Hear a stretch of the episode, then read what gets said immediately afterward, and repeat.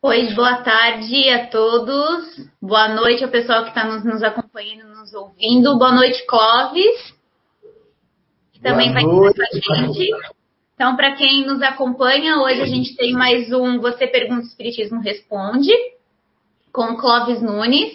Hoje o Clóvis, para quem não, não conhece, o Clóvis, ele é, além de uma enciclopédia ambulante, né, Clóvis, sobre a doutrina espírita, sobre o conhecimento espírito, o Clóvis também ele é conferencista internacional e pesquisador dos fenômenos paranormais e psicobiofísicos. Então, vocês podem estar, quem está nos acompanhando, pode estar encaminhando as perguntas para a gente pelo YouTube, pelo Facebook e podem estar compartilhando para a gente chamar outras pessoas para essa finalzinha de tarde com bastante conhecimento que a gente vai ter agora. E caso Face e YouTube não estiver funcionando, a gente também tem à disposição a TV CIU, que fica dentro do site do próprio, da, da própria CIU. Então, eu sou a Jaqueline. Aqui comigo está a Letícia. E lá, bem distante, né, Clóvis? Está o Clóvis Nunes. E a gente pode, vamos aguardar as perguntas, aguardar o pessoal entrar, a galera compartilhar esse link que é muito importante. E para vocês receberem notificações também da CIU quando a gente está online e tudo mais, vocês podem acessar as notificações tanto no Face quanto no YouTube, inscrever lá no canal para a gente conseguir compartilhar boas informações e bastante conhecimento também. Ah, e tem o sininho que vocês podem ativar, que vocês recebem a notificação quando a gente insere algum link novo, alguma palestra nova, alguma live nova e ninguém fica de fora de nenhum conhecimento. Então, vamos lá para a primeira pergunta. Então, a primeira pergunta que veio, Clóvis, veio pelo YouTube, é do Alexandre Farias. Qual é o fenômeno paranormal que é mais confundido com mediunidade? Olha, um dos mais confundidos é o fenômeno, às vezes, muitas vezes, da vidência. Porque a vidência é uma percepção que a pessoa tem com aquilo que Allan Kardec chamou dupla vista. Ele chamou de dupla vista porque a primeira vista é essa dos outros olhos, a do rosto, da face do, do, do ser humano. Né? A, a vista dos olhos físicos. A dupla vista seria uma visão da mente. E muitas vezes a pessoa tem essa visão, e é uma visão eminentemente anímica, paranormal, pertence ao indivíduo, e ele confunde a idade. E a mediunidade também só é possível quando a participação direta do espírito, de uma inteligência oculta que secunda a pessoa. Se essa visão é uma visão provocada pela presença de entidade espiritual, aí ela é mediúnica. Mas se pertence à pessoa, ela é ela é paranormal. Outra faculdade muito confundida é a telepatia. O termo telepatia vem da palavra é, tele, que quer dizer de longe, e patos. Telepatos. Patos é, significa sentimentos, sensações, emoções e pensamento. Muita gente pensa que a telepatia é só a transmissão de pensamento, não é bem assim. É muito mais amplo do que isso. Não é aquela coisa fechada que você pensou, o outro pega. Não é assim. Você transmite a emoção, a sensação, o sentimento e o pensamento. Mas muitas percepções telepáticas são confundidas com mediunidade. E nós todos, todos nós os seres humanos, nós nos comunicamos por outras vias que não são somente os nossos sentidos. Essas outras vias são as percepções extrasensoriais. A palavra extrasensorial, para o telespectador entender direitinho, o internauta compreender a linguagem da classificação parapsicológica, sensorial vem de sensório. E sensório quer dizer corpo.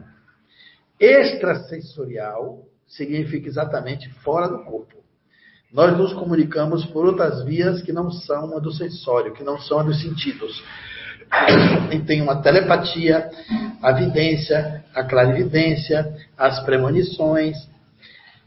São todos fenômenos que estão relacionados às percepções extrasensoriais.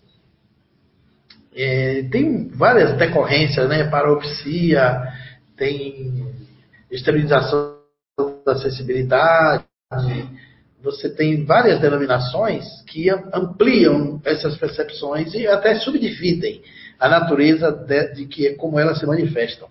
Mas a mais confundida, geralmente, é a vidência e a telepatia. Até a vidência, ela é confundida também com a clarividência.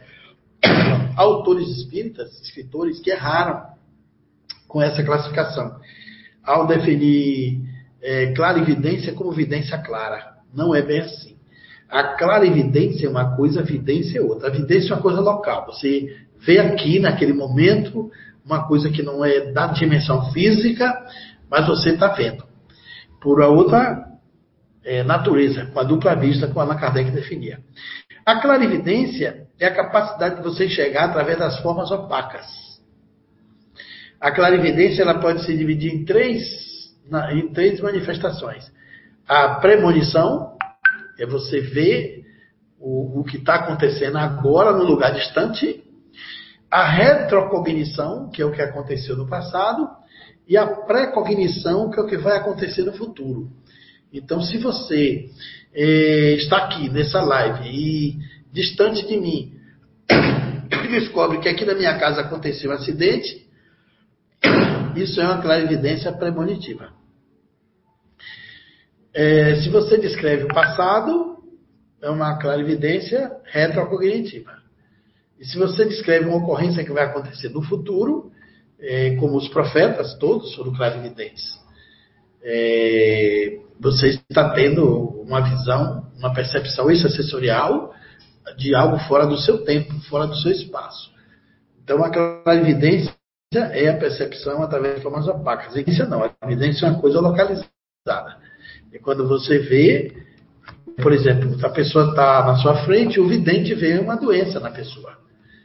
Pode ver um, cálculo renal, pode ver um, uma inflamação uma, intestinal da pessoa, pode ver um tumor, pode ver uma é, desetilia cardíaca ou coisa assim parecida, é, que isso pode acontecer em vários estados. A quanto do estado de sonambulismo. Aí você tem muitas, muitas, muitas pessoas portadoras desses fenômenos que são as cartomantes, as quiromantes, algumas pessoas que fazem mapa astral. A parapsicologia, ela não considera nem a cartomancia e nem considera a cartomancia. A cartomancia é quando você joga as cartas e a, o horóscopo visto pelo astrólogo fazendo mapa astral. Mas a parapsicologia considera a cartomante, ou o quiromante, ou a quiromante, ou o astrólogo ou a astróloga. Porque a carta não revela nada. O é quem coloca a carta. Aquela carta, ou a mão, a leitura da mão, o mapa astral, funciona apenas como um aleatorizador do sensório, do cérebro. E quando você se aleatoriza, aleatoriza daqui da realidade física, cognitiva, da, da percepção sensorial, aí você percebe pela mente. Aí a amante é a paranormal, ou a quiromante, ou o astrólogo. Então não é o mapa, não é a carta, nem a mão. É a mente sua mente ou a mente do consulente, e ele faz as revelações. Esses fenômenos confundidos com mediunidade. Outro fenômeno muito confundido com mediunidade é a lembrança de vidas passadas, principalmente em crianças. As memórias espontâneas que a pessoa faz quando faz uma memória ou regride uma memória do passado e geralmente as pessoas acham que essa pessoa é um médium. E não é um fenômeno eminentemente paranormal, ele, tá, tem apenas, ele apenas está tendo uma é, regressão da memória, um avivamento de uma memória, de uma vivência de uma existência transata ou passada, mas não é necessariamente uma mediunidade. Mediunidade seria se o espírito se revelasse à pessoa aquilo que ele está vendo. Aí seria mediúnico. Mas esses fenômenos também podem ser misturados. Eles podem ser anímicos e mediúnicos. Allan Kardec dá sinal de um jovem de 14 para 15 anos que exercia a faculdade de sonambulismo. Ele descrevia a doença das pessoas, no salmo, de olhos fechados, ele se deitava para dormir, levantava como sonâmbulo, descrevia a doença e passava a medicação. Allan Kardec vai acompanhado de um médico, e nesse dia, curiosamente, ele descreve as doenças das pessoas e o, o médico pergunta: é, cadê o remédio? Cadê a prescrição que você não fez? Ele disse: Ah, eu só vejo a doença. A prescrição quem faz é o anjo doutor. E o espírito do anjo doutor não veio. Aí Allan Kardec clarifica.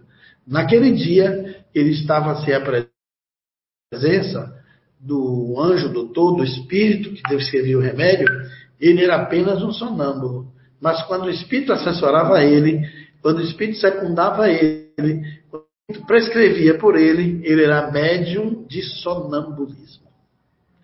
Então é muito simples de. Em, em tese, todas as pessoas que nós temos como mediúnicas são anímicas.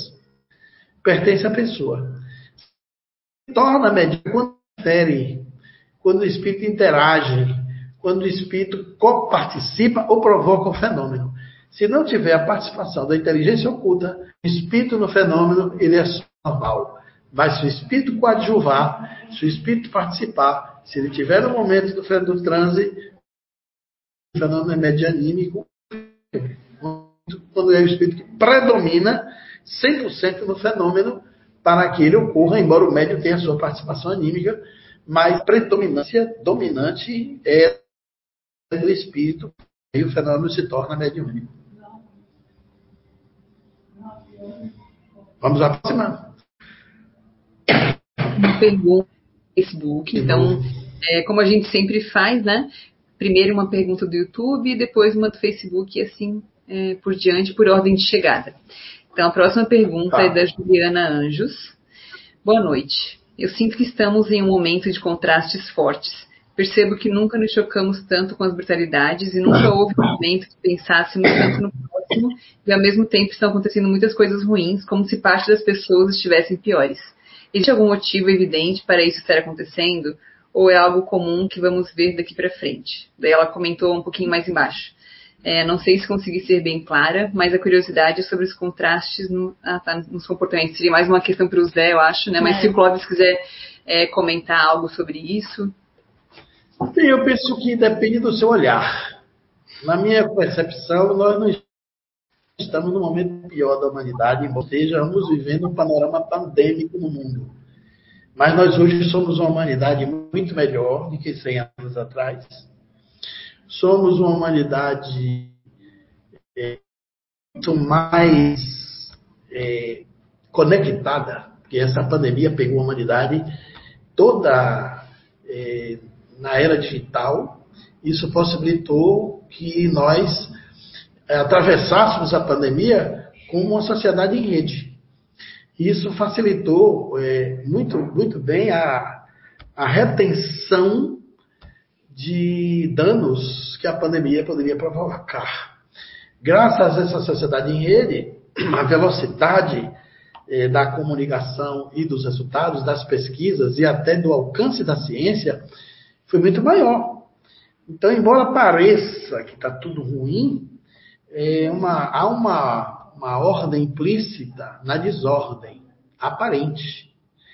E às vezes a gente tem aquela sensação de que tem uma nuvem escura, está tudo muito ruim, mas o escritor Pietro Baldi diz uma coisa que era da sabedoria dos muçulmanos. É, ele ressuscita isso na sua fala. mas os muçulmanos, pelo Alcorão, já pegavam essa imagem de percepção que vinha do profeta Maomé, quando ensinava que quanto mais adentra a madrugada, mais está perto do alvorecer. Poderíamos pegar isso bem perfeitamente no momento que estamos vivendo.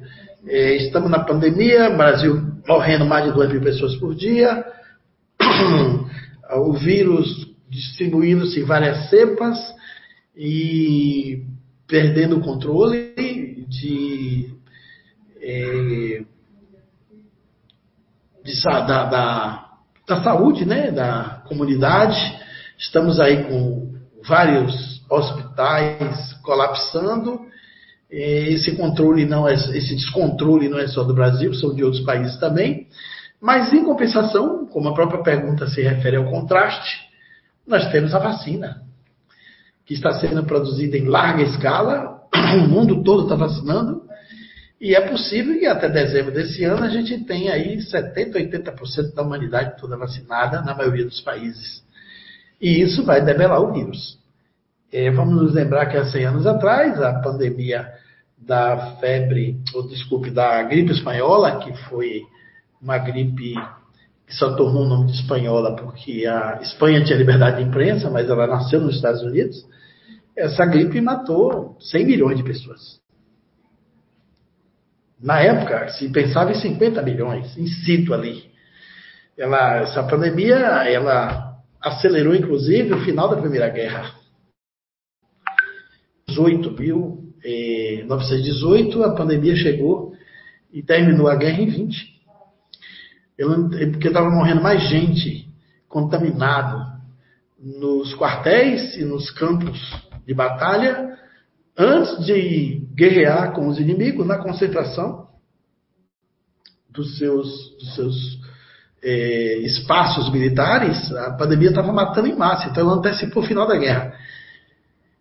E depois que foram fazer as contas, que os estatísticos foram calcular com mais acuidade, descobriu que a pandemia matou 100 milhões é, de pessoas. E nós não chegamos ainda a 2 milhões de mortos. Essa pandemia talvez não chegue, a vacina não vai deixar chegar. Então, a distância é muito grande. Então, nós não estamos no pior momento da humanidade, não. Nós já fomos muito piores do que hoje. A situação da humanidade na Segunda Guerra Mundial foi muito pior do que hoje. E hoje a gente já fala em direitos. Pós-guerra, Segunda Guerra Mundial, quando ela acabou, trouxe grandes momentos transformadores, grandes instituições nasceram, nasceu a ONU, nasceu é, a Cruz Vermelha, nasceu ONGs fantásticas que se é, notabilizaram pelo seu trabalho de organização, redenção comunitária, nasceu as políticas de preservação do meio ambiente, a ecologia se tornou mais forte, os direitos civis, é, o apartheid, é, o enfrentamento do racismo, tudo isso são coisas novas, gente, de 60, 50 anos para cá. Então nós estamos na nova humanidade. E avançamos bastante. Basta não lembrar que nos anos 80 quando o vírus da AIDS surgiu, levou três anos para o homem, quase três anos, para o homem, a humanidade descobrir o genoma do vírus. Agora, com o coronavírus, é, em dois meses depois, já se tinha todo o genoma do vírus. E por isso foi possível fazer essa vacina. E hoje nós temos uma vacinação em massa para a humanidade inteira. Nós estamos vendo aí que os países estão doando vacina para outros países é uma, uma, um avanço extraordinário, é um sinal de solidariedade, de percepção de uma é, dimensão da humanidade como a sua família. São os primeiros sinais que demonstram os caminhos iluminativos que nos esperam para o século XXI. Então, eu acredito sim de uma visão otimista e não pessimista. Nós não estamos no pior momento. E também os sofrimentos vêm para nos ensinar e do impacto desse sofrimento agora, na pandemia, alguns países sofrendo mais do que outros, muitas lições positivas temos tirado. Porque, embora tenhamos excessos, como sempre existiram nas outras pandemias, nós estamos tendo muita solidariedade, muito processo de reconstrução de valores. Nunca mais a humanidade vai ser a mesma depois desse período. Nós seremos uma humanidade diferenciada, é, muito mais próxima e, com certeza, mais interativa, mais irmanada. E vamos estar assistindo coisas maravilhosas. Então, quanto mais adentro da madrugada, está próximo ao alvorecer. Temos que mudar o olhar. Verdade, Clóvis. E eu ainda fico pensando em quanto, quanto tempo a gente vai demorar para a humanidade mudar esse olhar, né? É mais é, as pessoas falam, né? Quando que a pandemia vai acabar, quando tudo vai, quando as nossas vidas vão voltar ao normal. Tantos, tantos clichês já se tornando, mas a gente acaba não olhando para dentro do que realmente precisa, né? Que é o, o tato, o toque, o cuidado, as nossas valorizações de formas corretas. E aproveitar o momento, né, para isso. E aproveitar o momento. A pandemia, aproveitar. Né? Exato. Né? Vamos lá, então.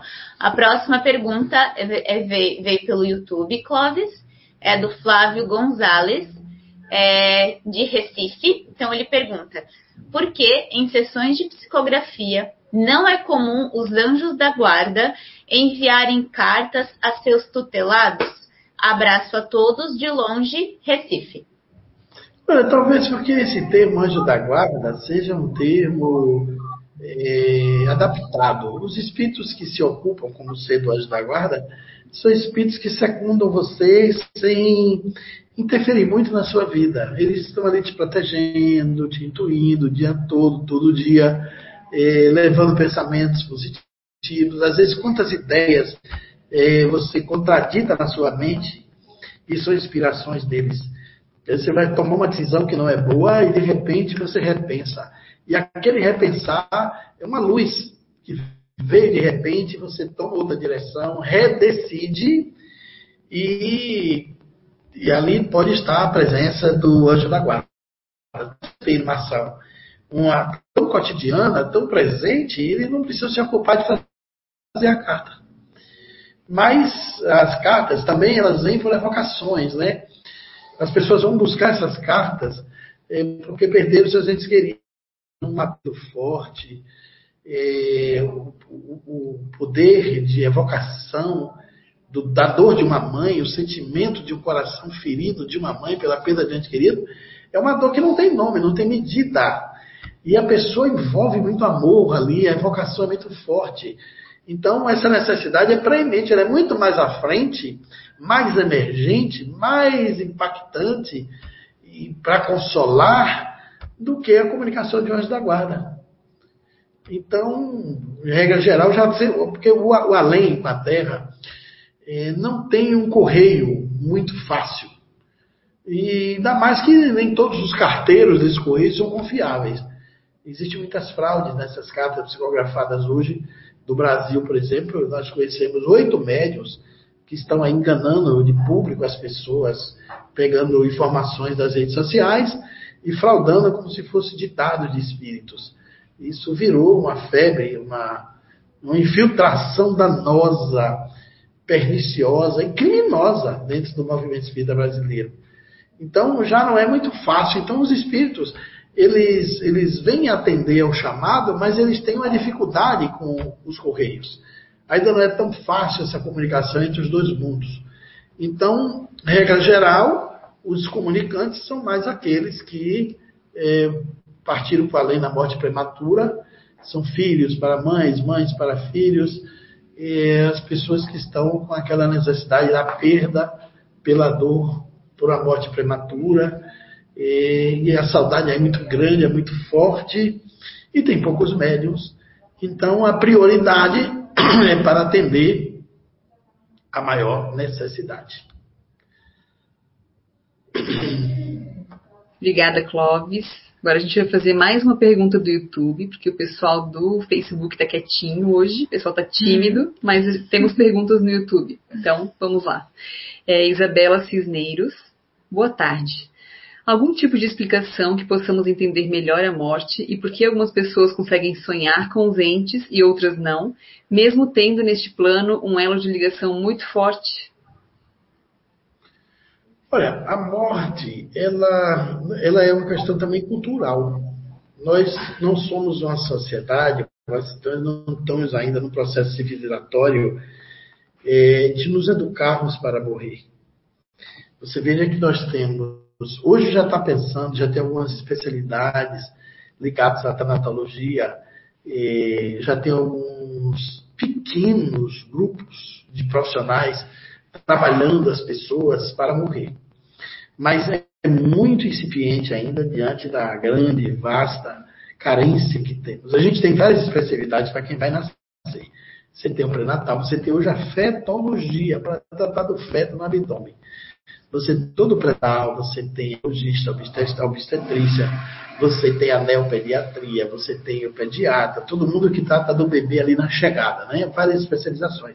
Mas não tem nada ainda em massa para ajudar a pessoa a fazer a passagem. A morte é a única certeza que a gente tem da vida mas nós vivemos como se não fôssemos morrer. Talvez isso seja uma intuição, uma intuição assim é, instintiva da nossa eternidade, que a gente acha que não vai morrer e realmente não morre. Não morre no espírito que somos, mas morremos no corpo que temos. Você pode duvidar de todas as coisas que você queira na sua existência humana.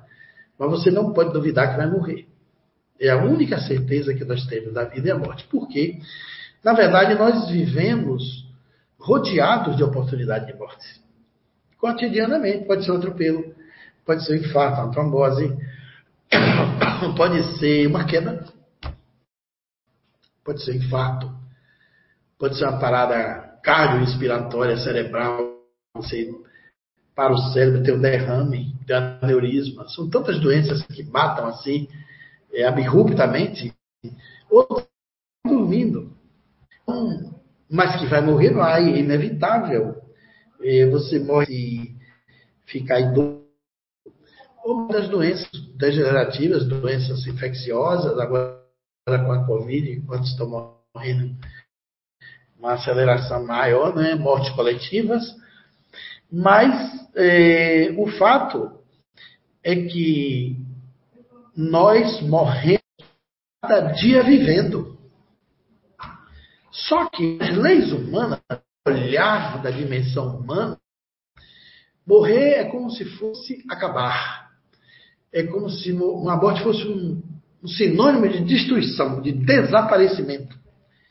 E, na verdade, para as leis divinas, Morrer é uma transformação. O mundo físico, esse mundo carnal, como nós chamamos, é um mundo possível. É o um mundo da impermanência, como diz os. Aqui nós estamos no mundo impermanente. O mundo permanente é o mundo espiritual. O mundo essencial que é a pátria verdadeira. Na verdade, quando a gente fala em morte, a morte é o retorno para o local de onde tudo veio. Todos nós viemos de lá e voltamos para o país da luz. Os poetas eh, do além, quando escreveram o Parnaso e também quando escreveram eh, através de um médium português, as primeiras poesias fotografadas do além para a terra, esse termo país da luz que é um termo bastante, assim, pertinente ao mundo espiritual. Então, nós todos estamos aqui, mensagem mesmo. Ninguém fica aqui para Todos nós temos um período biológico, a nossa energia bioplasmática tem um tempo onde você e onde você Então, a morte não é o termo da vida. Morrer não é morrer, é mudar-se. Agora, nós nos acostumamos com isso porque nós temos um mito, um tabu, um medo, a cultura com a morte. É muito grande nós é, destruir esse mito. O Espiritismo veio e já fez um trabalho muito profundo, muito fecundo, embora nós sejamos uma pequena parte da humanidade. No Brasil, nós somos assim 5 ou 6% da população brasileira, no mundo somos menos ainda. Mas uma das coisas que o Espiritismo faz é tirar esse medo da morte é fazer você é, embelezar até a própria morte, como diz Leon Denis, o espato à morte e trouxe uma beleza para ela, porque determina que você é, troca apenas e veste. A, a, o corpo fica como se fosse uma roupa que o espírito veste temporariamente e troca de uma encarnação para outra. E o além é a pátria verdadeira.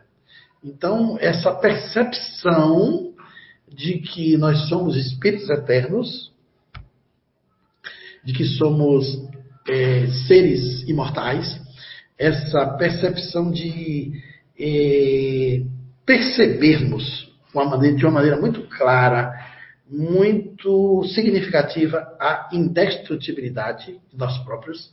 Essa indestrutibilidade é um dos principais fatores, os fundamentos do Espiritismo. O Espiritismo se fundamenta, sobretudo, na existência da imortalidade da alma. E nós somos um espírito encarnado enquanto temos corpo. E vamos perdê-lo de todo jeito.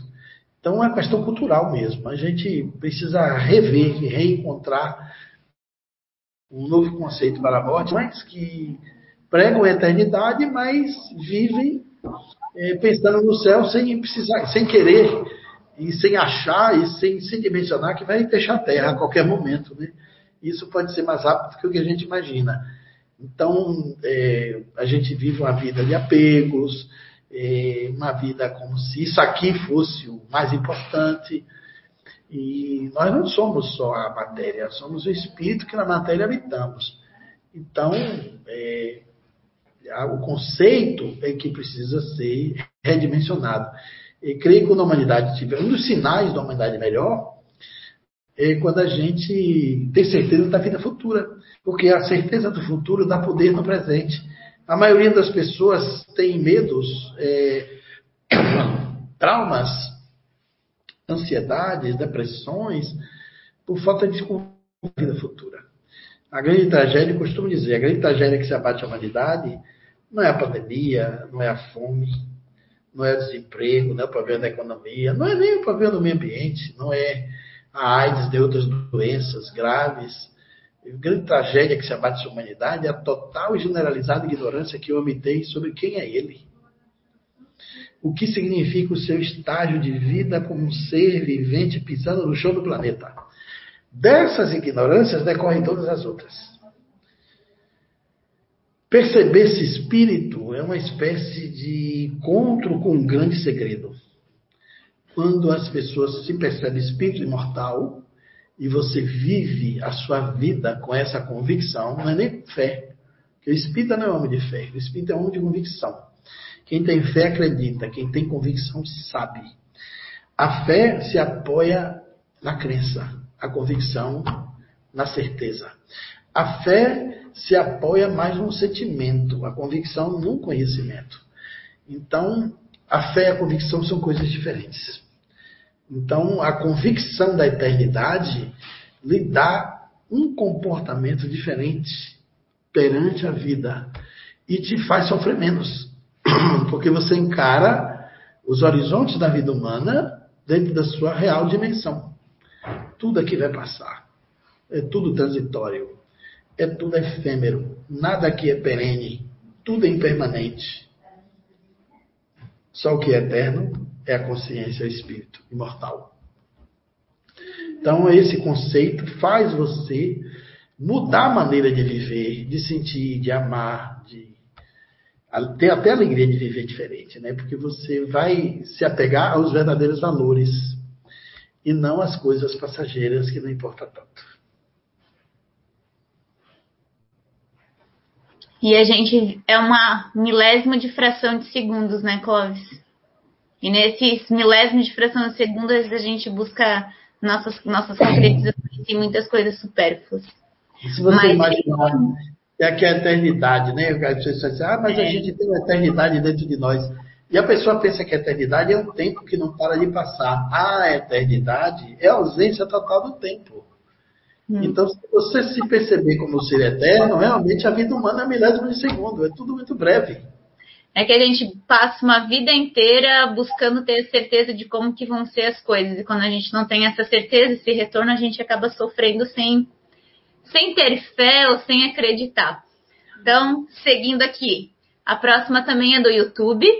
O pessoal do Face tá, está só nos acompanhando e dando os likes. É. A Catarina Grilo, é, de Recife também, ela pergunta: então a telepatia é um tipo de mediunidade? Não, não é. A telepatia é um tipo de paranormalidade, mas eu diria que a telepatia ela é o lastro, ela é o piso, ela é o tapete por onde todas as faculdades passam. E para ter psicofonia, para ter os fenômenos de natureza inteligente, psicografia, tudo passa pela mente. Há primeiro uma comunicação telepática, porque a telepatia é telemaspatos. É, tele quer dizer de longe, patos quer dizer, repetindo de novo, é sentimentos, emoções, sensações e pensamentos. Então a telepatia ela é muito mais uma estrutura paranormal que nós todos carregamos, porque a telepatia não está só na dimensão do reino nominal. Existe telepatia no mundo das subpartículas, existe uma telepatia no mundo vegetal, existe telepatia no mundo animal e existe telepatia no mundo nominal, na nossa dimensão. Pesquisas inúmeras já foram feitas que demonstraram essa comunicação paranormal entre os seres subatômicos, os seres inorgânicos, e até chegar em nós. Em nós é tudo muito mais complexo. É, as pesquisas remontam a muitos trabalhos científicos incríveis. Há um caso, por exemplo, de um cientista que estava separando duas partículas que eram muito próximas uma da outra, eram, eram partículas binárias que estavam muito interligadas, assim como se fosse um imã.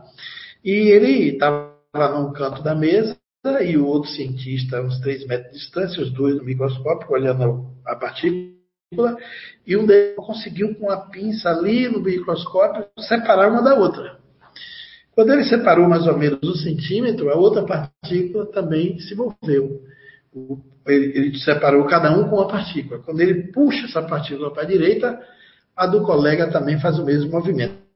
Eles foram aumentando as distâncias, foram até 18 da, do laboratório, ali no mesmo espaço acadêmico. Depois eles fizeram até com 120 quilômetros de distância as partículas se comunicar. Por via que você não sabia. Então, isso é uma comunicação telepática no mundo subatômico. No reino nominal, é mais complexo, mas fizeram experiência também no no reino vegetal. O, um pesquisador chamado Clive Baxter, que foi o descobridor do polígrafo, que é aquele grandes polícias, que é o detetor de mentiras, você bota em cima do detetor, e quando você vai elaborar uma história que não é verdadeira, você faz um esforço diferente no cérebro que libera algumas enzimas que afeta na circulação da periferia da mão e aí o sensor descobre que você está mentindo. O detetor de mentiras.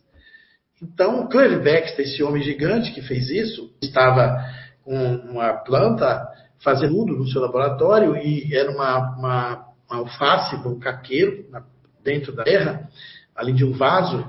Ele tirou as pontas empreitecidas e jogou na pia. e ligou os eletrodos na alface verde, porque aquela parte escura, é, em contato com o eletrodo, diminuía a superfície de contato para ter um melhor resultado. Ele queria medir a das plantas quando ele adubasse, quando ele molhasse. Ele colocou um, um amplificador e um modulador que transformava a sensação da planta em som. Mas o fato é que quando ele queria botar uma substância é, nutritiva para a planta, ele foi usar um pequenômetro, que é um vasilhame de vírus dos laboratórios pelos químicos. E esse pequenômetro estava sujo com um restinho de ácido. Ele misturou na água da torneira, lavou e jogou dentro da pia. Quando ele jogou na pia, ele afetou com aquele ácido alguns pedaços da alface que estava dentro da pia. E ele se assustou porque, quando ele fez isso, ele sentiu que a planta que estava com o eletrodo produzia um ruído. E ele, em média, desconfiou. será o ácido aqui na planta que provocou isso lá? Ele limpou toda a pia, foi lá, tirou mais alface, botou de novo, e aí gotejou já um pouco de ácido mesmo na alface. E instantaneamente, o pé da alface que estava no caqueiro reagiu e o som transformou num som mais alto ainda aquele ruído. Aquela reação emotiva da planta. Ele ficou tão assustado que descobriu que as plantas se comunicavam. E ele publicou um livro lindo chamado A Vida Secreta das Plantas, em que ele descobria que a alface tinha comunicação telepática com um pedaço da folha que estava lá dentro. A pesquisa dele foi tão mais complexa que ele botava o eletrodo e ia jogar um, uma alface, emitir um som é, harmônico, como se fosse uma sonata. E quando ele um veneno, uma água contaminada dentro do caqueiro, a alface emitia um outro ruído muito alto e agudo, como se estivesse sentindo uma dor. E ele conseguiu ouvir coisas incríveis. Ele dizia assim: Alface, eu vou lhe matar, eu vou lhe jogar o ácido. Ela começava a emitir a reação antes da hora. E ela dizia: Não vou mais lhe matar, eu vou lhe colocar nutrição, eu vou colocar algo que vai te fazer viver, te dar vida. Ele botava água com nutriente e a alface cantava. O fenômeno evoluiu tanto que ele foi com uma, uma dracena dentro de queiro, numa sala de aula com mais de 30 alunos, colocou essa dracena em cima da mesa, sorteou um dos alunos, foi sorteio, ligou os equipamentos, colocou os eletrodos na folha da dracena e aquele estudante vinha com a tesoura para cortar um pedaço da folha. Quando o estudante aproximou a tesoura, a planta da dracena já estava emitindo o ruído aumentou o volume, aquele som, que era um som como se fosse um desespero. Quando ele corta, o som aumenta sensivelmente. Bom, ele deu aquela aula, depois de um bom período, e apareceu uma surpresa no final da aula. Os estudantes passando eh, da, do birô, onde estava a planta, e o que foi que aconteceu de incrível e assustador ao mesmo tempo para todos. O ruído estava baixinho. Você só ouvia-se com muita atenção. Era tipo um mundo. Ele não tinha mexido no volume. É como se a planta ainda estivesse sofrendo um pouco do corte que recebeu com a tesoura. Quando aquele estudante passou, o que cortou, passou na frente da planta, ela gritou mais alto. Ou seja, ela reconheceu o assassino a planta reconheceu quem cortou o pedaço da folha. Como pode isso? As plantas não têm sistema nervoso, ela não tem cérebro, ela não tem o sistema simpático nem parasimpático para sentir nada. Olha o que aconteceu. Por uma dimensão que nós não sabemos, a planta se comunicou telepaticamente com o pedaço alface e se comunicou com aquele que ia cortar e que cortou a sua parte. Então, existe uma outra dimensão em todos os seres. Na dimensão animal, a telepatia é incrível. Ela é mais intensa ainda. Há um fenômeno da macaca Lucy, que era um experimento feito com os macacos separados numa ilha. Eles afastaram esses macacos dos seus pais e eles botaram todos os nutrientes que o macaco precisaria para comer, inclusive batatas. E eles começaram a ferir a boca, porque as batatas eram sujas de terra, era tudo muito nativo, e tudo monitorado. E um belo dia, depois de seis meses, a macaca Lucy, ela vai no córrego, lava a batata, tira a terra e come a batata limpa.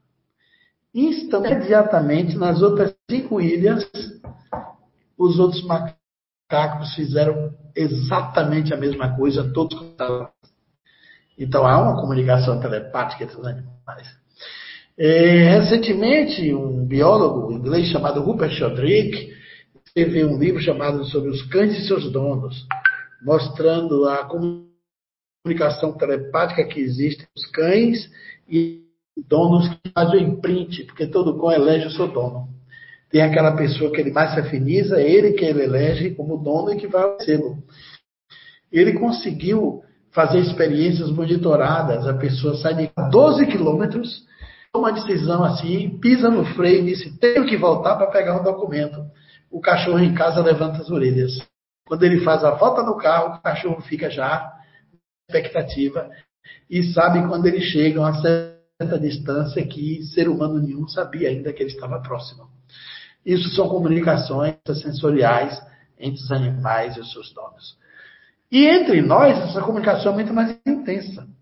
Entre pais e filhos, mães e filhos, há sempre uma reação emotiva muito forte. Quantas histórias tem na hora dos acidentes? Quem sabe, sente aquilo. Isso está nos livros, está nos romances, está nas histórias dos grandes escritores. Aqui no Brasil você encontra em Guimarães Rosa e outros escritores naquela história do Capitão Rodrigo, a mãe dele sabe a hora que ele é ferido no cara, ela sente a dor. Quando a espada atinge o corpo dele, ela sente uma dor no corpo. Há casos incríveis de pessoas que acordam sobressaltadas à noite e acontece algo estranho. Os, os russos fizeram pesquisa com as maternidades. A mãe e o pai estão deitados, o filho está no berço. Duas, três horas da manhã, a mãe susto e acorda da cama. Quando chega lá, o bebê está em posição de morte, ou engasgado, ou sem respirar. Interessante é que o pai geralmente nunca acorda. Há uma telepatia entre o bebê e a mãe contínua, desde o feto, desde o útero. Essa comunicação telepática.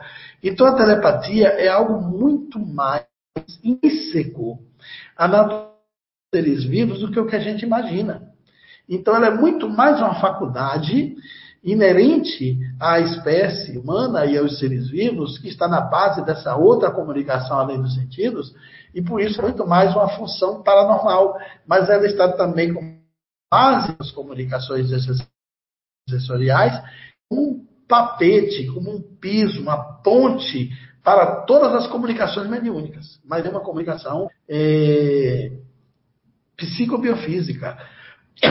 Contudo, a comunicação entre o espírito desencarnado e o espírito encarnado, no caso o médium, antes que haja qualquer coisa, uma comunicação mente a mente é uma telepatia.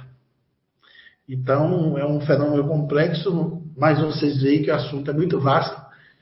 Mas eh, eu estou nessa resposta tentando demonstrar a, a altura da dimensão e da complexidade que está por trás dos fenômenos telepáticos. Espero ter ajudado a quem perguntou.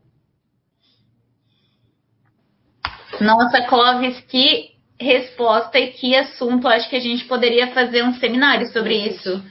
Só, só sobre nossa parte de magnetismo. Eu, eu, um seminário sobre isso, é, é, paranormalidade. Eu montei um seminário Chama-se mediunidade e paranormalidade.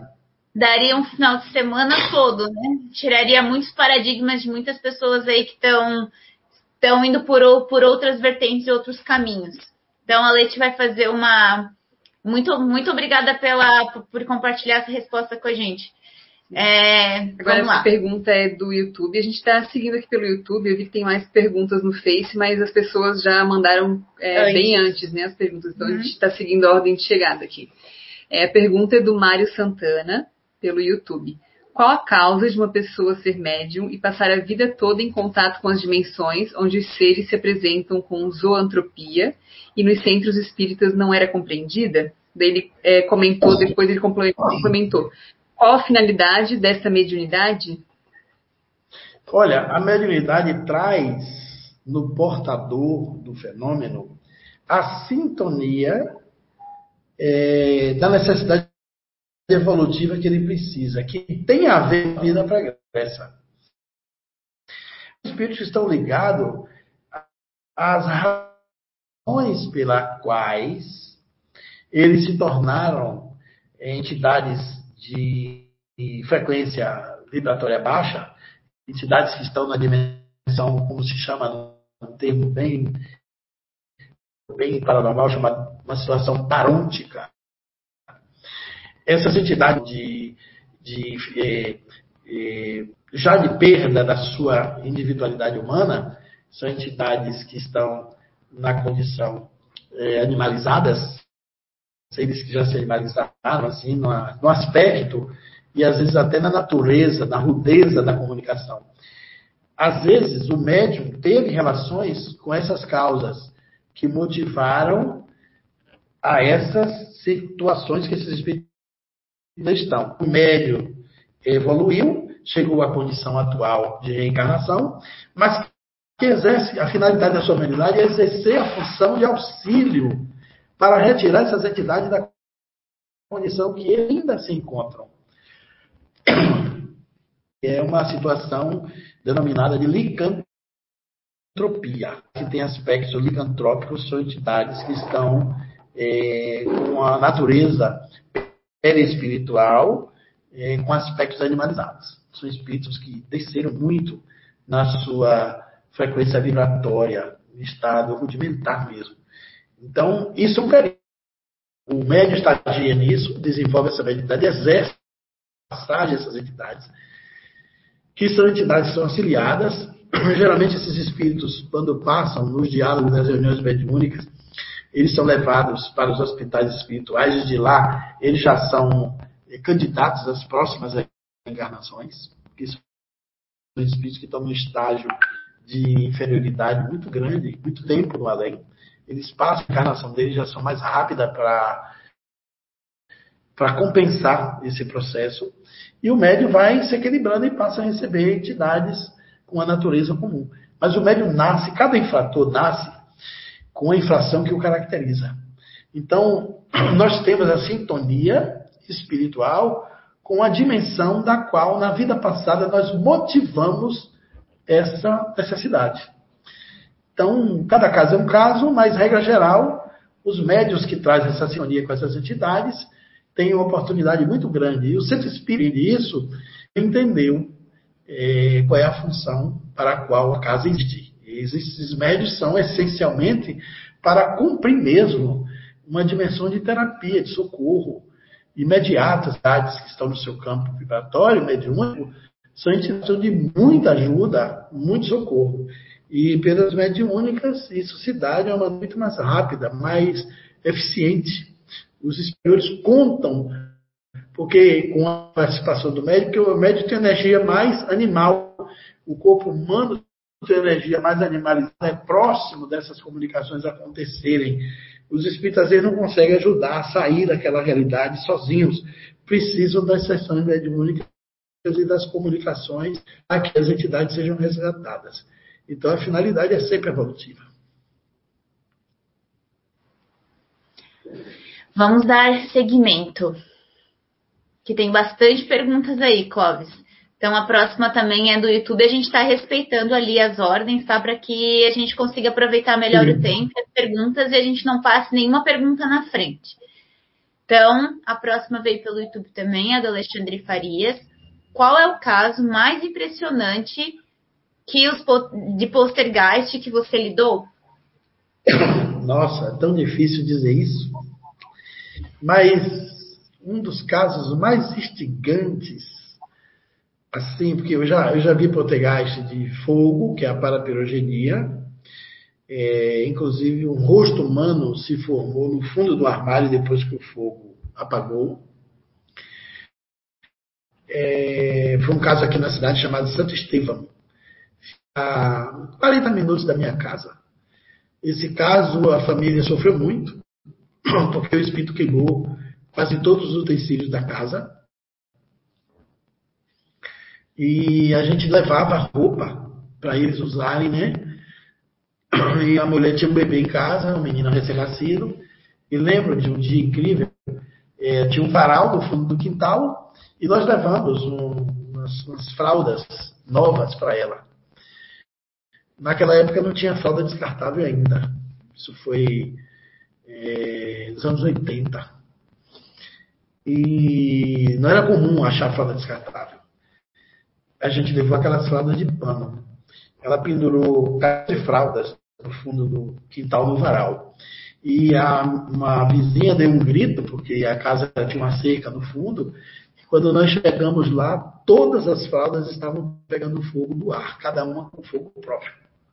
Sem contato humano, sem ninguém ter chegado por perto. É, e todas queimaram, só ficou o cordão inteiro lá. que era de, de um fio de, de arame. É, outra vez eu vi um, um, sofá dessa mesma casa é, saindo fumaça. E o dono pegou uma faca e cortou o pano. Quando ele cortou o pano, a madeira de dentro do sofá estava em labaredas. Tinha aquelas criptas de fogo pequenas, assim, com aquele fogo voraz. Ou seja, o fogo foi colocado de dentro para fora do sofá. E é um fogo que não tem a combustão humana conhecida. Esses fenômenos são interessantes. Mas o outro poltergeist, que teve mais intensidade de fenômenos, aconteceu numa cidade é, daqui próxima, é, é, chamada, uma cidade chamada Euclides da Cunha. Esse poltergeist, o prefeito veio me visitar, veio me convidar para a minha família, porque era um poltergeist que tinha mais de um ano de duração. E lá foi onde eu tive o maior número de fenômenos incríveis. Um desses fenômenos ocorreu que tinha passava uma cerca de alta tensão dentro da fazenda, com aqueles postes de 13 metros de altura e a tensão de 13,5 menos. É, alta tensão gigantesca, imensa. Um homem que chega ali perto, ele sai empretecido, torrado, por causa da, da potência muito alta, a tensão muito alta. E quando amanheceu o dia, os sapatos de cadastro, tênis da família, do pai, da filha,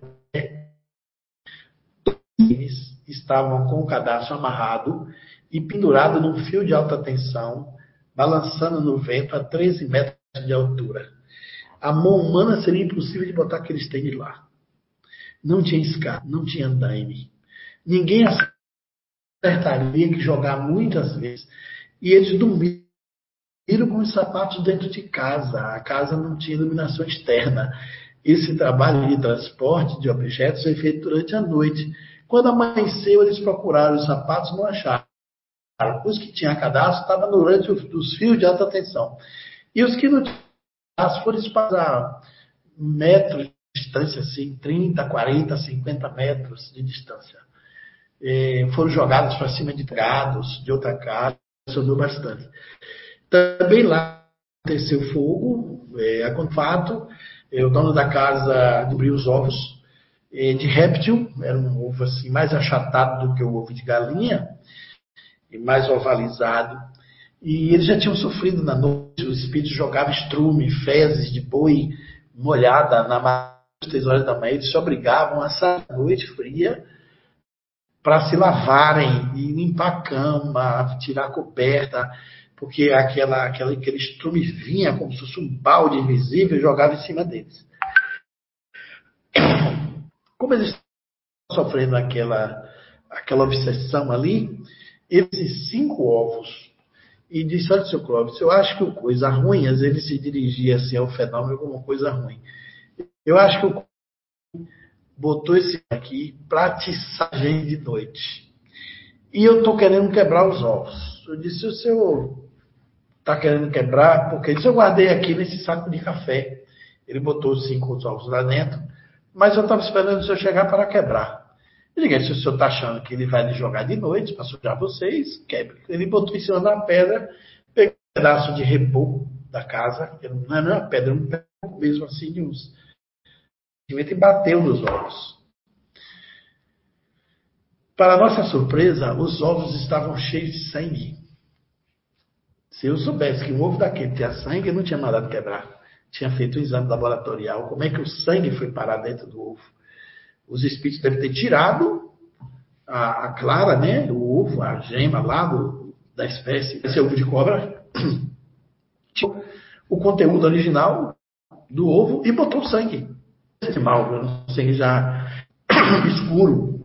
Mas ovo não tem sangue dentro.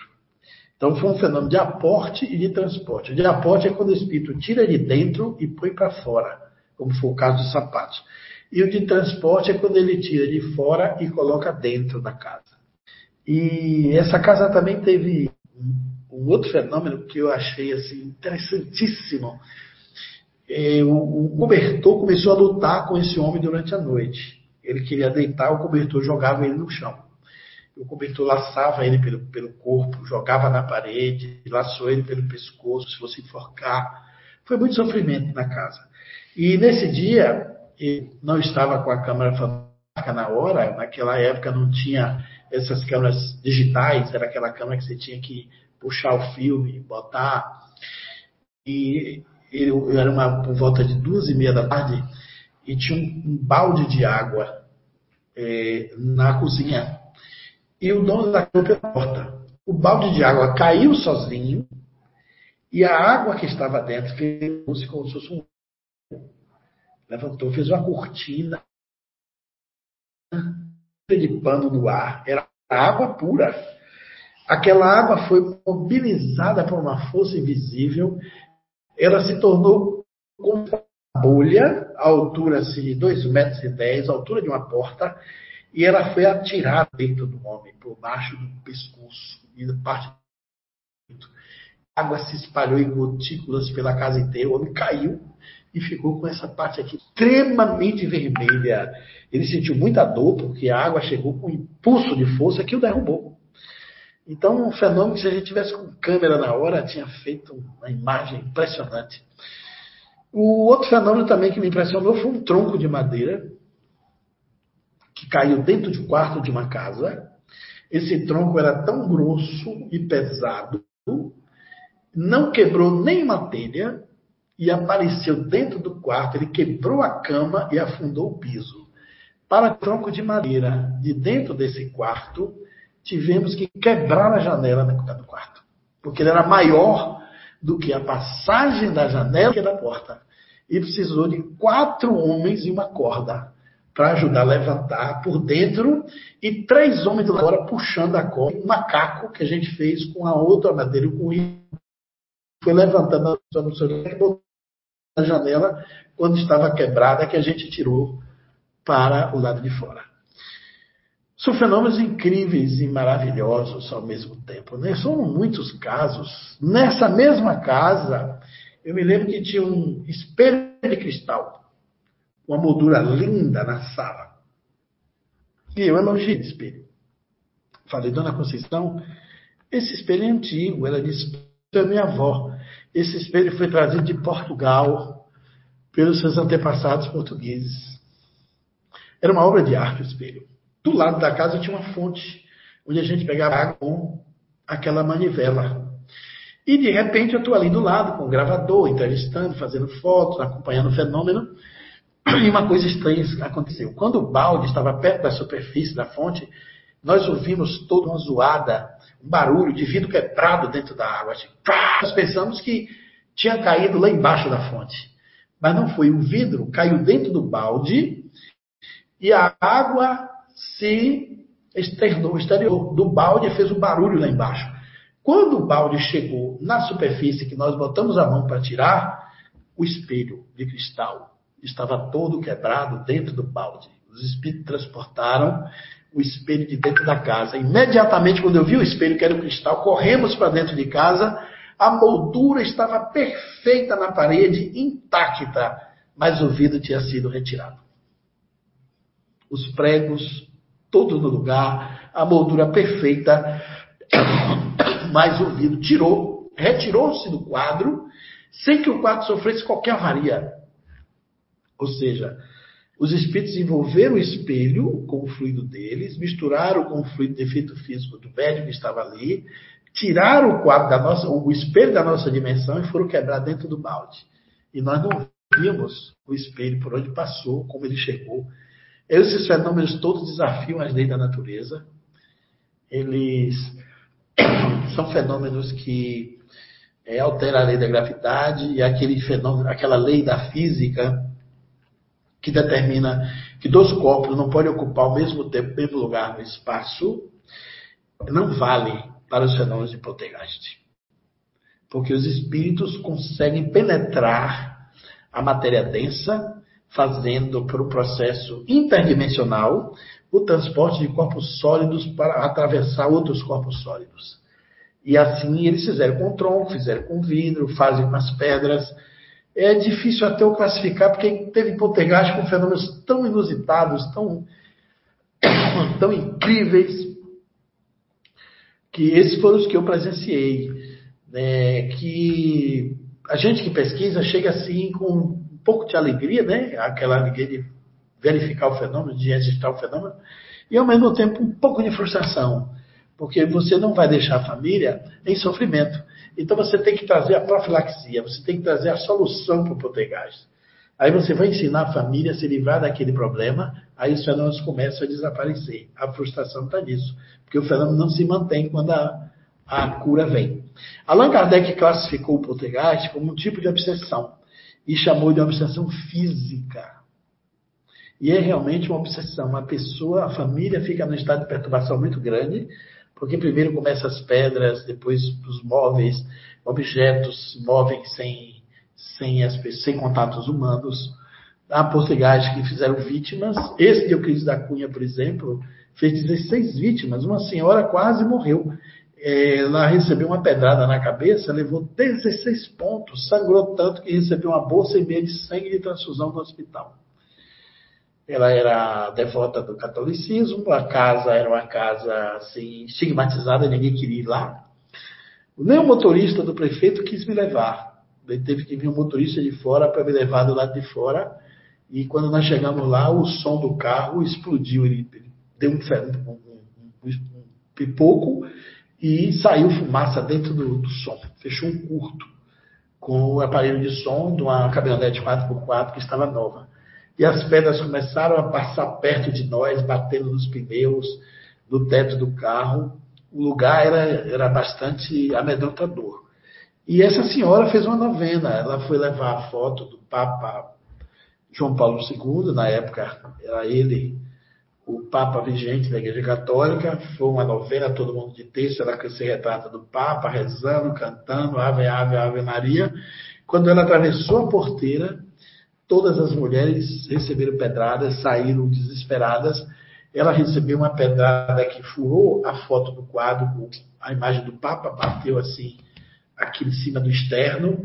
Ela sentiu muita dor e uma pedra invisível veio na sua cabeça de uma direção que ela não sabe e abriu, levou, ela levou 16 pontos. Ela ficou sangrando no chão. Um jovem que ia passando de bicicleta se apiedou botou ela no quadro, ela meio, desma meio desmaiada, o sangue escorrendo, levou às pressas até que chegou no, numa área mais transitável, alguém botou no carro e levou para o hospital. E eu entrevistei, quando eu cheguei na cidade, ela já estava com um curativo muito grande na cabeça, e, e pedradas assim que vitimaram, levaram 3, 4, 5, 6 pontos, no total foram 16 pessoas. Então tem esses potegastes também que provocam esse tipo de sofrimento. É, no interior da Paraíba teve um potegaste, eu não investiguei, mas um amigo meu pesquisou lá e tinha uma navalha que cortava as pessoas. Oito pessoas levaram navalhadas profundas no corpo, nas costas, do braço, na coxa. E algumas levaram 11, 6, 7, 5 pontos. Os cortes eram profusos. E era corte de navalha, conforme foi constatado pelos peritos. Então, é um fenômeno que assusta, mas encanta, porque os fenômenos que ocorrem lá, eles desafiam as leis da natureza. Eles desafiam a lei da física, a lei da química, a lei da gravitação. E você fica impactado como os espíritos podem atuar na dimensão física de uma maneira profundamente fora das explicações naturais do conhecimento da ciência clássica, da ciência acadêmica. Então, esses foram alguns fenômenos mais interessantes. Talvez tenha até acontecido outros, mas foram 13 casos que eu investiguei, e cada um mais incrível que o outro. É muita coisa, né, Clóvis? Tirando ainda os que acontecem que a gente nem vincula a essas coisas, né? Tipo, as coisas que acontecem no nosso nem dia a dia, né? que a gente nem imagina que possa ser, porque a gente não dá atenção. É verdade. Uma hora dessa no mundo está acontecendo vários poltergeists. Vários! ele é, ele é bastante repetitivo. É, não assim no mesmo lugar, mas em diversas partes do mundo. Eles estão nas classes alta, média, baixa, no campo, na cidade. houve um relato de um poltergeist que aconteceu no Palácio do Buckingham, na Inglaterra. Uhum. Caiu fezes do teto de um inexplicavelmente durante cinco dias, e eram muitas fezes, e ninguém sabia de onde vinham essas fezes. Os poltergeists aconteceram também dentro do seio da Igreja Católica. O Museu das Almas do Purgatório são, reúne 18 relatos com registros e documentos desses poltergeist, esse poltergeist eu visitei o Museu das Almas e registrei isso. Então você acha esse filme no YouTube. O museu que teve um título inicial como Museu Cristão de Além Túmulo. Primeiro Museu Cristão de Além Túmulo. Depois é que ele passou a se chamar de Museu das Almas do Purgatório. Mas ele começou com poltergeist, um fenômeno de parapirogenia na Igreja do Sagrado Coração do Sufrágio. O fogo pegou no altar de Nossa Senhora, jogaram água e quando apagou tinha um rosto humano. Um rosto atormentado. E que aquela igreja era a igreja do Sagrado Coração do Sufrágio. E a palavra sufrágio significa exatamente oração pelos mortos, piedade pelos mortos. O padre Vitor Jouet, que foi o fundador do museu, atribuiu que o fato de estarem criando uma ordem para orar por pessoas que tiveram dificuldades na hora da morte, pessoas que foram muito cruéis, fizeram muito mal às pessoas e que ninguém lembrava de orar por elas, eles fizeram essa ordem para fazer orações eh, seguidas para essas almas.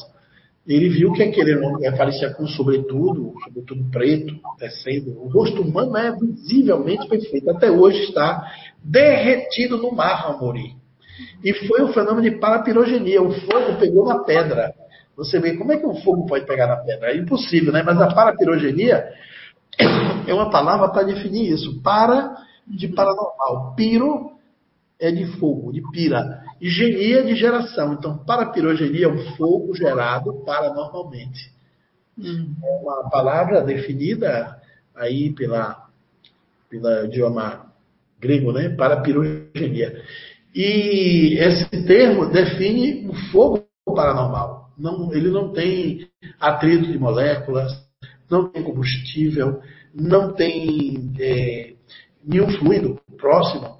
E ele derreteu a pedra e marcou o rosto humano. E demorou para o pessoal apagar.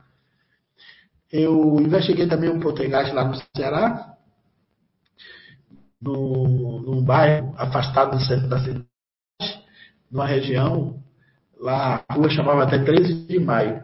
E a casa não tinha reboco. O fogo pegou no bloco da casa, no bloco de cerâmica.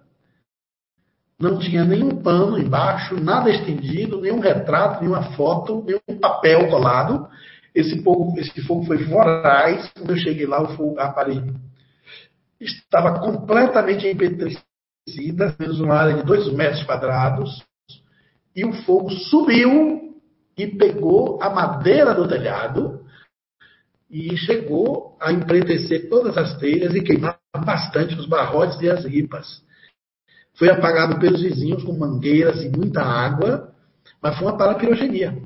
Era um poltergeist já perseguia essa família mais de três meses, quando nós chegamos lá. E o fogo é realmente interessante, porque o fogo aqui, ele funciona pelo atrito das moléculas, né? Você o, fósforo, por exemplo, aí você faz o atrito e incendeia. Ou então você vai por alta frequência. Esse fogo que você tem no fogão automático, que você aperta o botão, ele, ele, ele sai uma faísca. Aquele é alta frequência. Pega a eletricidade, que é tensão, e transforma em alta frequência. O que se descobriu é que no poltergeist, a faísca que produz o incêndio é por alta frequência. E como o espírito pode botar uma pedra para pegar fogo? Ele pode transportar quantidade de gás naquela região da pedra. E por essa faísca paranormal, produzida por alta frequência, ele incendeia o ambiente. Numa, numa superfície que você é, não tem explicação física, química, mas pega fogo, mas pega.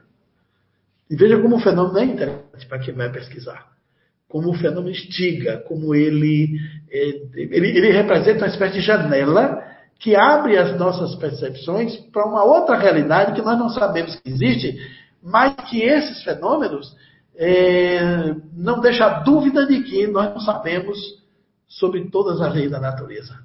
Não sabemos quase nada sobre o que pode acontecer ainda no futuro quando a mente humana descortinar e dominar novas leis da natureza que nós não conhecemos. Porque a ciência nada mais é do que a descoberta de leis e leis da natureza. Sim, bem interessante, né, Clóvis? Até a gente teve a sua presença no Fore Blue, onde você falou, né, do Museu das Almas, né? Você também tem vídeos que acho que você comentou do Fantástico, né? Que foi que passou também essa, essa reportagem, foi bem bacana. Assim, quem quiser saber um pouquinho mais, né, pode encontrar também essas informações, esses vídeos é, no YouTube. E a gente vai seguir aqui agora com mais uma pergunta do YouTube, do David Figueiredo. Temos mais outras perguntas ainda para fazer, é, do Facebook também. É, boa noite, Clóvis. Queria saber se tu conhece o trabalho mediúnico na chamada doutrina Vale do Amanhecer, pois os seguidores dessa doutrina também utilizam a terminologia espírita entre seus pares. Conheço sim, o Vale do Amanhecer começou em Brasília e se expandiu para o Brasil. Vale do Amanhecer, bastante conhecido, e eles têm uma prática médica para um conceito que não é muito espírita, mas é como se ali no Vale do Amanhecer você pegasse o mediunismo, de uma forma geral, e tentasse dar uma direção. A dona Neira, que foi uma das fundadoras, eh, fez um trabalho muito legal com isso, né? Então ela se utiliza da terminologia espírita, mas fez um trabalho que é é uma espécie assim de praça para você trazer a mediunidade para uma sala mais reservada. Então ali as pessoas em contato com a espiritualidade, tem várias experiências interessantes.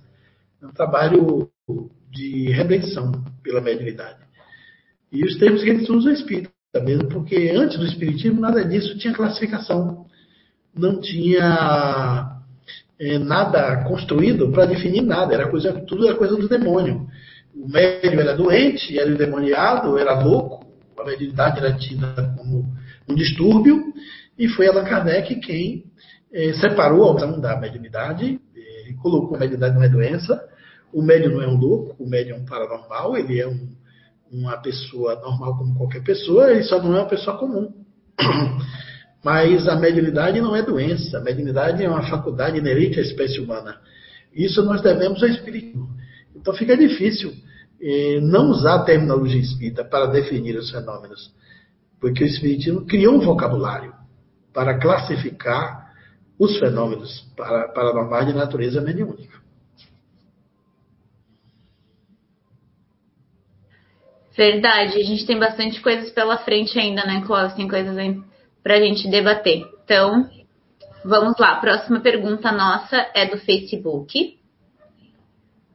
É do João Mário Kobuschewski. Acho que é assim que se pronuncia. Nossa encarnação fica vinculada à morte, ou seja, nosso desencarne? Sim, naturalmente, porque tudo que nasce morre. O contrário de morrer não é viver. O contrário de nascer o contrário de morrer é nascer. É, você só desencarna porque reencarna. A reencarnação ela traz um programa. Mas o homem é o construtor do seu destino. Ele é o juiz e o réu de sua própria causa. Isso está, inclusive, em uma passagem do Evangelho segundo o Espiritismo. É, você traz uma programação, mais ou menos. Nós somos assim, numa vida, como se você fosse fazer uma circunferência. Divida essa circunferência é, no meio, essa parte de cima, metade da circunferência de cima, é 50% de influência que você traz na sua natureza, o seu passado, sua história pregressa, o meio que você viveu, o ambiente que você passou, os espíritos que te acompanham. Aí você pega essa outra circunferência de baixo, você divide no meio. Aí você tem 25% que se soma aos 50%, que vai dar 75%. Esse 25% é, é sua identidade com a sua realidade pregressa. É a influência dos espíritos que te acompanham dominantemente ali que você tem, esses 75%. E 25% está em branco. É como você pensa, o que você faz nessa vida o que você constrói. Você pode mudar a maneira de pensar, de viver e de agir, esperar esses 75%. Essa coisa de dizer que o homem é produto do meio é muito relativo. O homem é produto do seu pensamento. Nós somos aquilo que pensamos. Não porque a gente é o produto do meio, porque tem muita gente que vem e transforma o meio. O meio influencia, mas ele não determina, determina como. É, o budismo trabalha nessa hipótese de você adquirir conhecimentos espirituais e superar esses 75%. É como se numa vida só, numa encarnação só, você se iluminasse para não precisar durar muitas existências para você ir no, na progressiva e sucessivas reencarnações, vencendo pequenos defeitos e superando etapas, vencendo as paixões.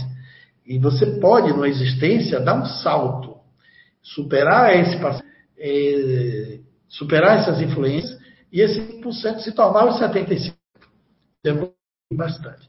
Mas, de livre-arbítrio, mas a nossa encarnação vem mais ou menos dentro de um processo evolutivo que vai determinar o tipo de reencarnação, de desencarnação que vamos ter.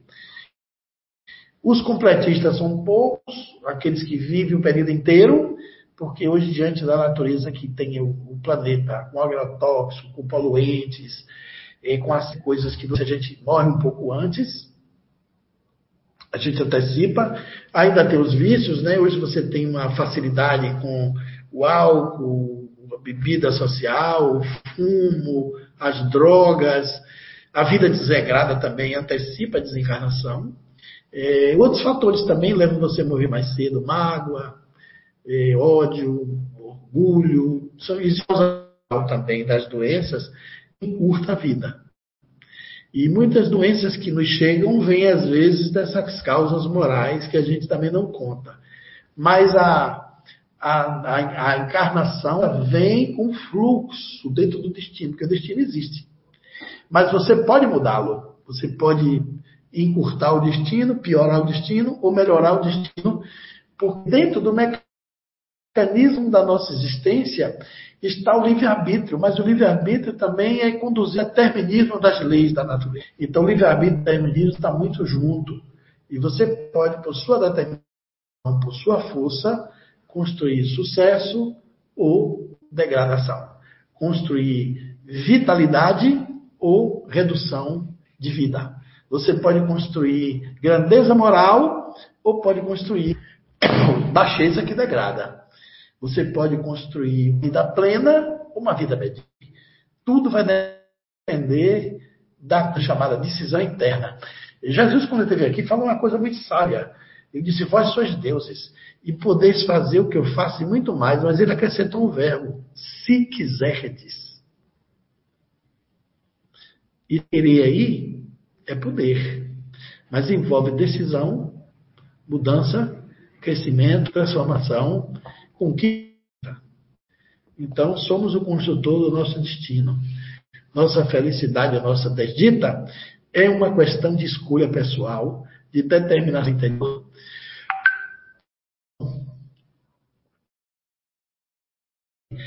Falta um minuto para fechar a hora. Quer fazer mais uma pergunta ou a gente faz o encerramento aí com vocês? Então, nós temos mais umas cinco perguntas, Clóvis, mas a gente já está duas horas já em live, então é, acredito que se você quiser, talvez a gente faça mais uma última pergunta. E as outras perguntas, é, o pessoal pode refazê-las no dia 4 do 7, mês que vem, que a gente vai ter o próximo, próximo seminário, né?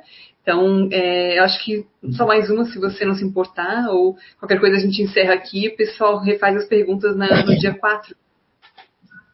Não, a gente faz mais uma, porque teve um atraso da internet. é justo, é justo. é justo, Clóvis. Obrigada.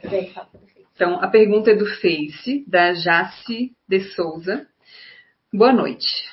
Pode acontecer de uma pessoa se apresentar a alguém a quem ela nunca viu pessoalmente, dizendo ser médium e estava à procura dessa pessoa e dizer que precisava dar-lhe um recado da espiritualidade?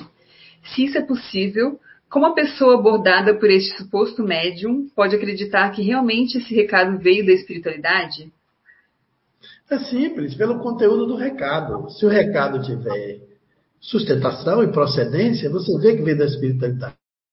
Se não veio, pura sacação da pessoa. Mas é possível sim, é completo de casos de espíritos que dar recado. Eu conheci uma média no Rio de Janeiro, chamada Célia, que ela recebia a comunicação de gente querida, isso é só para ilustrar. E quando você morava em prédio, era um porque o espírito olha, você mora no edifício Natal, apartamento 202. Tem um desencarnado aqui do 507, que é recado para a mãe, mas tem um do 312, tem um do 220, e saía cinco, seis recados. Você anotava tudo aquilo, chegava no prédio e ia dando um recado de pessoa a pessoa. E eram recados impactantes, recados incríveis. Recados assim, ó. Tem um corretor querendo fazer a transação com um terreno com outro. Diga a minha mãe que a escritura dele é falsa, que ela vai pesquisar no cartório.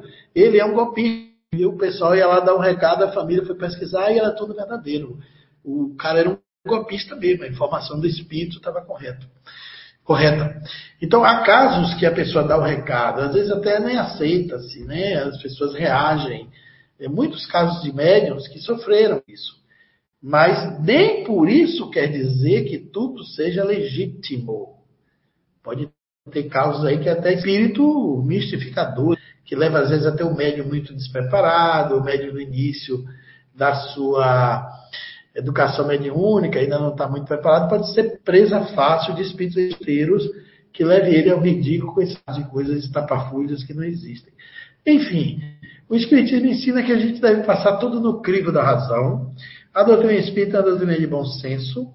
Allan Kardec nos ensina que espíritos é a alma dos homens que tiveram seus corpos destruídos ou sepultados. Não são eles inusitados, diferentes da criatura. Todo espírito é gente, um dia foi gente aqui. Nós somos espíritos como qualquer outro. A diferença é que a gente ainda está no corpo, mas um dia éramos espíritos como eles, quando estávamos lá, e vamos passar a ser espíritos quando eles, quando deixarmos esse corpo aqui na sepultura.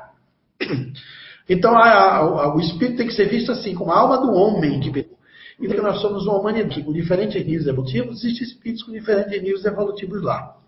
O problema é que a gente tem um, uma ligeira tendência a sacralizar tudo que vem do mundo espiritual como se fosse uma coisa assim, extremamente verdadeira, sagrada que não tem erro. Tem erro sim, lá tem enganadores, tem espíritos mistificadores, tem zombeteiros, tem espíritos que se comprazem em fazer mal aos outros, mas tem muito espírito bom que é o bem da gente.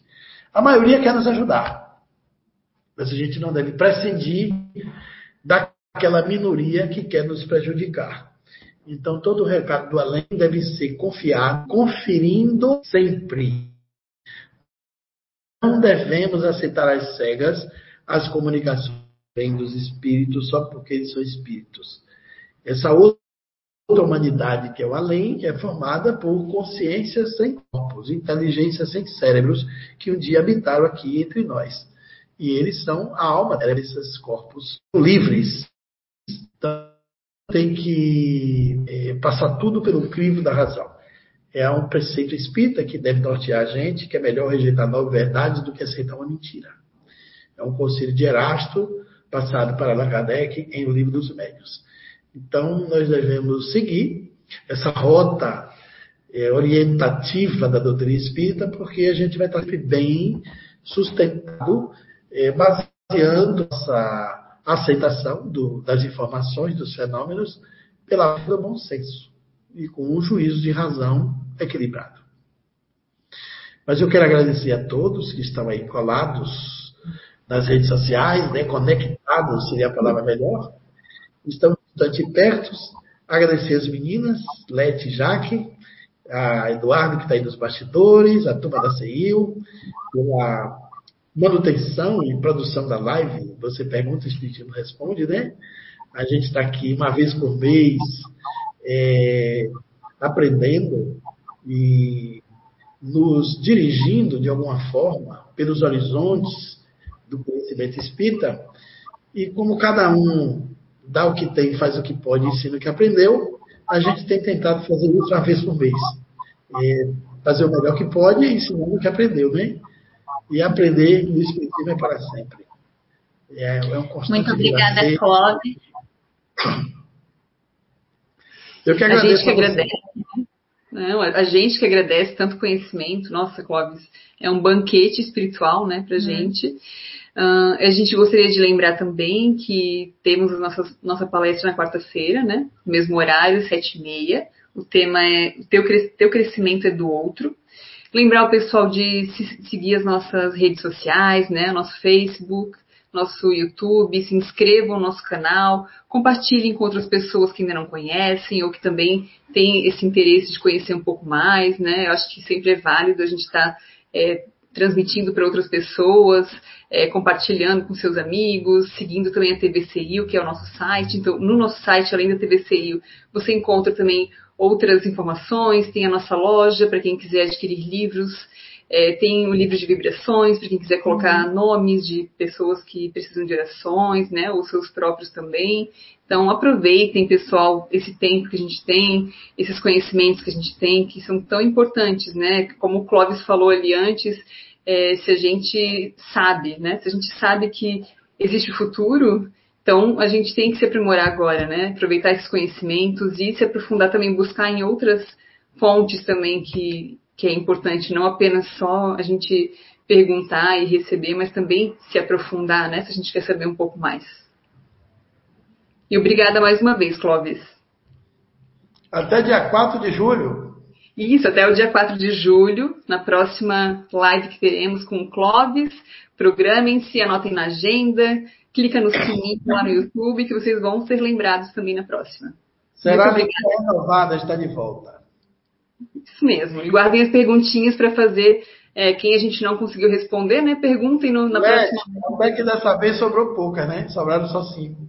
Sim, é verdade. Foi bem produtivo, né, Clóvis? Muito bom. É. Muito obrigada.